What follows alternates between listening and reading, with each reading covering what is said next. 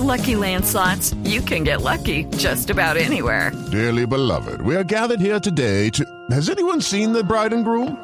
Sorry, sorry, we're here. We were getting lucky in the limo and we lost track of time. No, Lucky Land Casino, with cash prizes that add up quicker than a guest registry. In that case, I pronounce you lucky.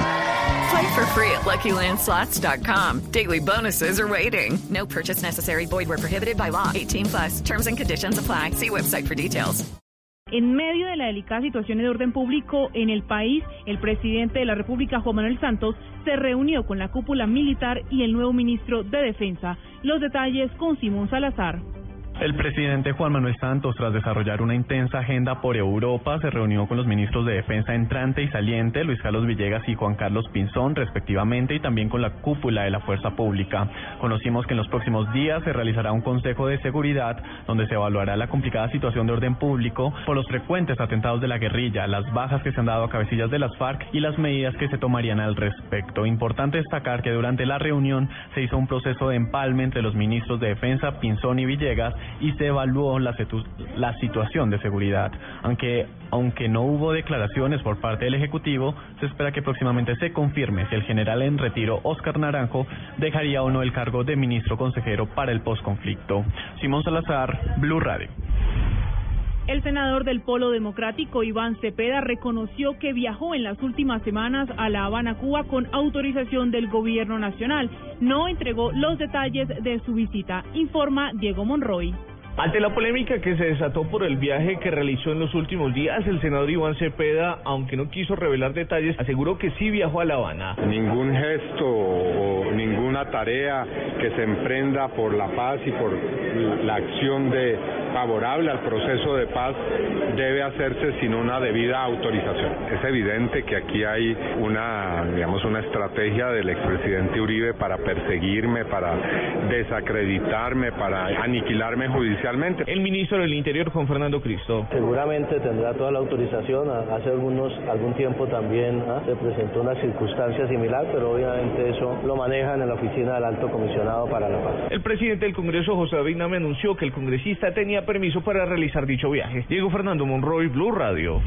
En otras noticias, en disturbios terminó la marcha de comerciantes en Medellín, quienes se unieron a la jornada nacional en contra de la ley anticontrabando. Información desde la capital de Antioquia con Lina María Zapata. En disturbios terminó la marcha de comerciantes en contra de la ley anticontrabando en la Alpujarra, movilización que arrancó desde la calle Maturina en el centro de Medellín. Los comerciantes insistieron en los desmanes del ESMAS y la policía. Alberto Mejía, quien es dueño de un local en el centro de Medellín, cree que con la ley anticontrabando el comercio quedará en manos de los extranjeros. Queremos que el presidente se ponga la manita en el corazón por nosotros los comerciantes y que nos ayude a que el comercio funcione correctamente y que no, no esté con, en contra de nosotros. Él busca hacernos daño a nosotros y busca que el comercio se acabe y nosotros no queremos que el comercio quede en manos de personas fuera de este país, de extranjeros. La Secretaría de Movilidad indicó que la movilización pacífica generó caos vehicular en el centro de la capital antioqueña. En Medellín, Lina María Zapata, Blue Radio. Habitantes de la frontera con Ecuador marchan por la paz y rechazan los actos terroristas que enlutan al departamento de Nariño. La información desde Pasto con Natalia Cabrera. En Ipiales cientos de personas se unieron a la marcha denominada Paz, Paz, Paz, rechazando el ataque terrorista donde perdió la vida el comandante de la policía de ese municipio, un patrullero y un indígena, Darío Vela, alcalde municipal. Bueno, esta caminata, el día de hoy, una, una caminata de que significa paz, que significa tranquilidad. Queremos enviar un mensaje a todo Colombia y ojalá a todo el mundo de que desde Ipiales, donde inicia Colombia, queremos la paz, pero no a estos altos costos con pérdidas de vidas humanas eh, mire lo que sucedió el día viernes en, eh, muy cerca de con el coronel Ruiz y el patrullero. Eso es, son hechos abominables de, de rechazo total. Las calles se vistieron de blanco con banderas, bombas y camisetas. Las personas se movilizaron desde la frontera con Ecuador en el puente internacional de Rumichaca. Natalia Cabrera, Blue Radio. En noticias internacionales, Estados Unidos multó con 100 millones de dólares a la empresa de comunicaciones ATT por engañar a sus usuarios con los planes de datos online. La información con Miguel Garzón. La Comisión Federal de Comunicaciones de Estados Unidos anunció la imposición de una multa de 100 millones de dólares a la compañía de telefonía celular AT&T por ralentizar el acceso a datos en sus conexiones a Internet que había comercializado engañosamente como ilimitados. En un comunicado, la comisión explicó que la empresa había vendido planes supuestamente ilimitados, pero que una vez los consumidores habían utilizado más de 5 gigabytes de datos de su factura mensual, la empresa reducía significativamente la velocidad de acceso a Internet desde los teléfonos.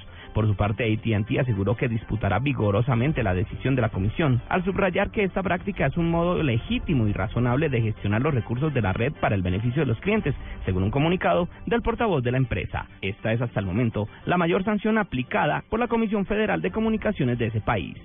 Miguel Garzón, Blue Radio.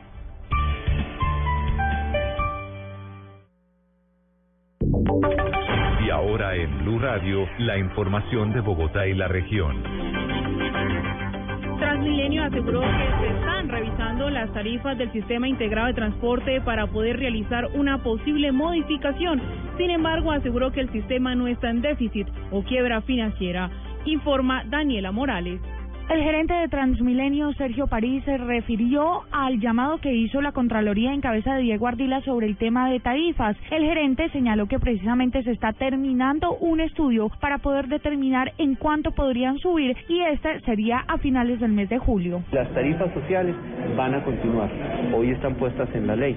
Y si ustedes lo que pretenden es que yo les diga sí o no, ¿cómo lo hago si es que el estudio me lo entregan el 2 o el 5 de julio? El gerente de Transmilenio fue enfático al decir que el sistema no está en déficit financiero. Daniela Morales, Blue Radio. Y ahora toda la información de las principales vías de la capital del país con Juan Esteban Silva. Paola, buenas tardes. A esta hora en la Plaza de Bolívar se registra total normalidad en los corredores viales de la Avenida Caracas, la carrera décima, la calle 3 y la carrera 30 tras manifestaciones que se realizaron en este sector de la capital y se presenta la caída de un motociclista en vía pública causándose autolesiones en la calle 109 con carrera 15 sentido occidente-oriente. Por esta razón hay alto flujo vehicular, al igual que en la Avenida Boyacá entre calles 22 y 72 y la NQS entre Avenida Calle 26 y Calle 63. Juan Esteban Silva, Blue Radio.